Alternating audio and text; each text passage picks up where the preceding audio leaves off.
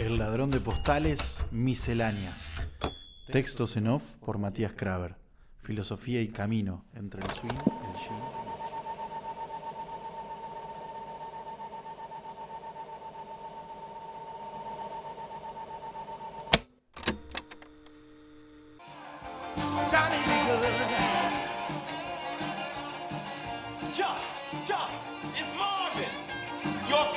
Marvin.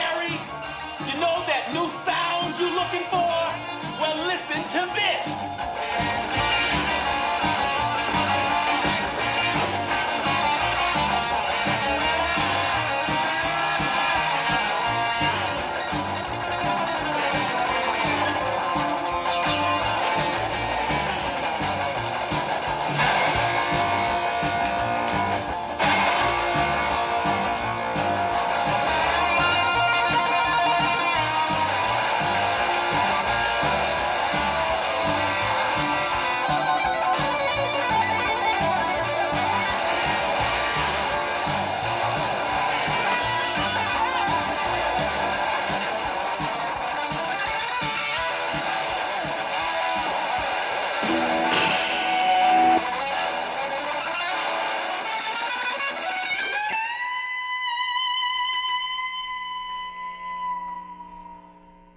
Imagen me representa, sí, me recontrasarpé. Me fui a la mierda. Me cebé y estoy fuera de contexto. ¿Para qué me invitan? Bueno, che, me dejé llevar. Martin McFly es como un padre nuestro, pero no el que estás en los cielos. De hecho, su alter ego, Michael Fox, sigue vivo con su cara de niño eterno, pero resguardado de la gran chimenea cultural yankee por su mal de Parkinson desde el ingreso al nuevo milenio. Fue en 1991 cuando le diagnosticaron la enfermedad, sin embargo la reconoció nueve años más tarde cuando los síntomas fueron más notorios. La puerta no ficción del tiempo en Fox fue casi un paralelo del astronauta Neil Armstrong. Después del futuro, el silencio.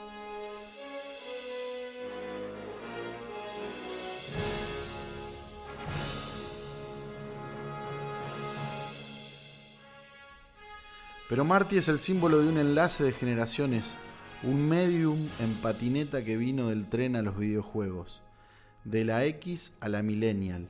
Fue el irreverente de guitarra eléctrica que le sopló el beat al primo de Chuck Berry para acercarle la chispa del rock and roll por teléfono al autor negro de la canción de Los Simpsons.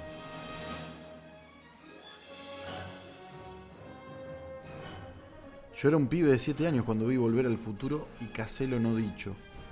La abstracción del film de Spielberg, ese misterio lúdico en el que te mece la película. Después, mi padrino Carlos me trajo de regalo una camisa desde Minnesota, Estados Unidos, y sentí que era una señal del futuro. Una camisa bordó con autos y estrellas de miniatura en tonos azules y verdes. Toda una explosión de colores en una tela suave, aterciopelada. Mi padrino Carlos es del sur, Paredón y después sur. Primero José Mármol, el partido de Almirante Brown, al igual que mi viejo. Sin embargo, mi padrino, cansado del vértigo del conurbano mientras se dedicaba a ser mayorista de repuestos electrónicos, juntó sus petates y se fue con mi madrina Betty de Lonchamps al alto valle de Río Negro, en la puerta de la Patagonia. En un Renault 12 Break por ruta 3, inventó su máquina del tiempo que va al sur, casi análogo al personaje de Borges. Dalman pudo sospechar que viajaba al pasado y no solo al sur.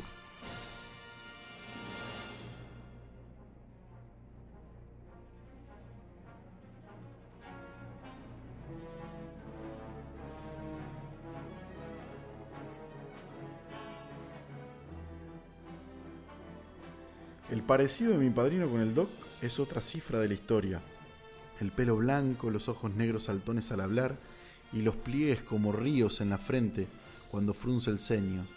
Tras el parecido, llegó de su viaje de Minnesota a mi casa de General Alvear con una prenda del futuro absoluto. La miré un rato cuando la saqué del nylon. Brillaba como un arco iris después de la tormenta. La voy a estrenar, me dije. Y me la puse frente al espejo. A ver, te queda hermosa, hijo, dijo mi vieja. Y completó la frase con el besuqueo de madre del que los hijos nos escurrimos a la cuenta de 10. Eran las 10.45 de un sábado del 93 y yo agarré mi aurorita, la Charlie, color verde óxido una radiografía de fémur de mi abuela y la pegué con cinta por encima del manubrio tipo chopera de la Charlie. Con dos dedos hice que marcaba una fecha, 18 del 4 del 2000. Un viaje en el tiempo a ocho años más tarde en el que tendría edad de cumpleaños de 15 y camisa blanca manchada con vino. Caí en la radio, un estudio de paredes revestidas de maple de huevo, una consola con 100 botones rojos y azules y un teléfono que suena. Hola, ¿me dedicas un tema? Para Romy y las chicas, estamos en la pileta. La radio y la red social. Internet estaba en cuatro casas y en la municipalidad en el pueblo, no mucho más. En el medio era invocar a un Cristo tecnológico, apretar un botón de send y que comience un ruido de cables pinchados por alfileres en el teléfono, sondas electromagnéticas que se propagan por el ambiente hasta instalar la sordera. De repente, como si invocáramos a un espíritu en la copa, llegaba la Internet, el futuro y de nuevo Marty.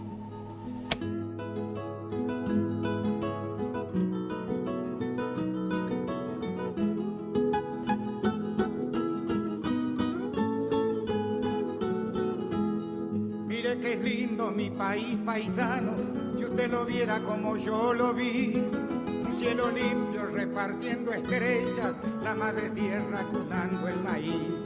Mire qué lindo mi país paisano, si usted lo viera como yo lo vi. Pero volví a la camisa bordó de mi padrino y la Charlie con la radiografía. Tenía ocho años y yo que venía de la estratosfera me tocaba actuar en una obra de teatro alusiva a la fiesta de la tradición. Dejé la Charlie en el bicicletero amarillo debajo de los naranjos de la escuela 1 y entré con mi camisa debajo del guardapolvo. Se filtraba un color poderoso por el pecho del uniforme. Yo, feliz e inmune con mi manga corta de Minnesota. Matías, ¿vas a actuar con esa camisa? me instigó María José, la maestra de tercero, apenas me vio en el prensayo del salón de actos. Sí, señora, es la última adquisición, viene del futuro, de Minnesota, le respondí. Pero la tradición es nuestro país, la Argentina, me dijo. Sí, señora, pero acá tengo mi bombacha de campo y alpargatas. Estas sí son Made in Argentina. La camisa es la mejor que tengo. Bueno, bueno, dijo María José, y resopló de resignación. Salgo escena con la camisa, una bombacha de campo color verde claro, boina, faja pampa y un bigote pintado con corcho.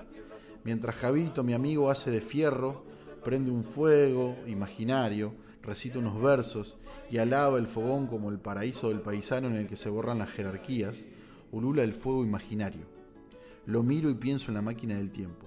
Siento que la invocamos como internet mientras las décimas que recitan mis compañeros hablan de fortines, de gauchos y de hermanos. Me toca mi turno. Estoy en la estratosfera, me toca payar. Ya fue. Yo voy a decir que vengo del futuro, que mi padrino es el Doc y yo soy Marty McFly. Pienso en voz baja, convencido y me respondo. Si no me creen, ¿qué les digo? Que allá afuera tengo la Charlie estacionada, debajo de los naranjos. power